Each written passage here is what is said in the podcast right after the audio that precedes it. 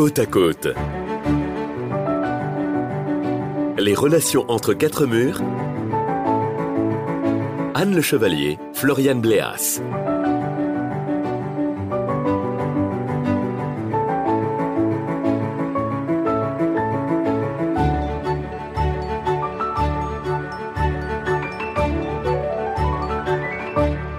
Bonjour à tous, on se retrouve aujourd'hui pour un nouvel épisode de ce podcast Côte à Côte. À mes côtés justement, enfin tout du moins euh, virtuellement, confinement oblige, Anne Le Chevalier, psychopédagogue en Normandie. Euh, bonjour Anne.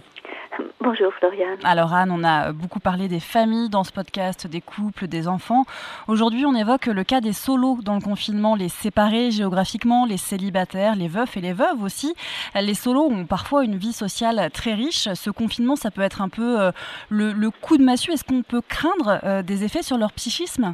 Oui, on peut craindre des, effets parce que effectivement, faire face à ces angoisses, ce sont deux mots qui ne vont pas très bien ensemble. L'angoisse peut survenir euh, n'importe où, n'importe quand et même agir sur le corps. Elle n'a pas de lieu, elle n'a pas de temps.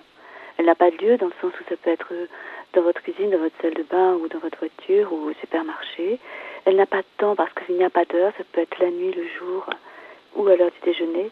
Et elle attaque le corps dans le sens où euh, ça peut vous saisir la gorge, provoquer des tremblements, des boules au ventre et on peut se retrouver extrêmement seul et surtout si en plus on est réellement seul chez soi. Alors là, le confinement, évidemment, euh, c'est le combo gagnant, quoi. Oui, parce que l'angoisse peut être paralysante, elle est subie, elle est incontrôlée.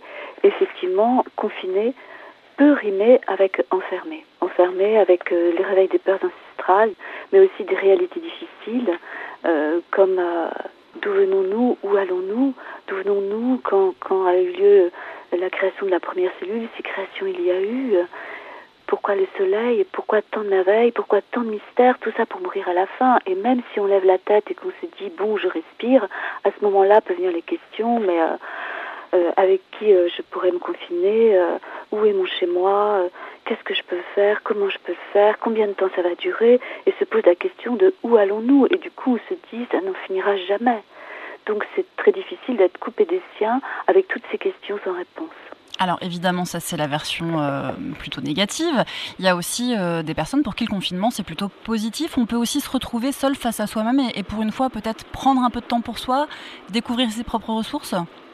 On peut découvrir ses propres ressources, sa capacité à, être créatif, à, faire un retour sur soi, à être plus présent à son présent, à être euh, plus tourné vers les autres, même si c'est par des moyens comme l'Internet ou le téléphone pour ceux qui n'aiment pas Internet, effectivement, plus que jamais, on sent qui sont les gens qu'on aime et qui sont les gens dont on a besoin de s'entourer.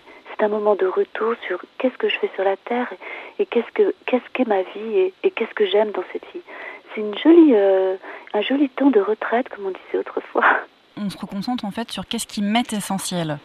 Absolument. Ça permet de franchir ses propres murs euh, intérieurs, s'accepter soi avec ses fragilités. C'est aussi euh, savoir reconnaître l'autre. Et dans la solitude et, l'angoisse, il y a cette problématique de se sentir seul au monde et de ne plus appartenir à une communauté. C'est quelque chose quelque part qui, qui vous enferme. Le symbole, au fond, ce serait peut-être le masque, le symbole le plus vivant actuellement. Le masque, c'est quelque chose qu'on nous dit de porter pour protéger l'autre, mais dire qu'on n'est pas protégé soi. Mais quand on protège l'autre, on se protège soi. Et si on conjugue, c'est-à-dire tu te protèges, alors je suis protégée et nous nous protégeons. Et c'est peut-être cette dimension du nous et ce sentiment d'appartenir à un tout et de lutter et, de, et, et avoir cette solidarité qui peut être euh, un bon moyen de vivre le fait d'être seul pendant le confinement. Voilà, en tout cas, ça nous donne beaucoup de pistes pour commencer à réfléchir éventuellement à ce sujet si on n'a pas déjà commencé depuis euh, les débuts euh, du confinement et qu'on est en solo. La clé, évidemment, d'un bon confinement réussi, c'est aussi avant tout l'envie. Hein, c'est un, prérequis à toute réussite comme pour tout un tas d'autres cas. Merci beaucoup, Anne, pour cet échange. À demain. Vive l'envie. Au revoir. À demain. Podcast by Tendance Ouest.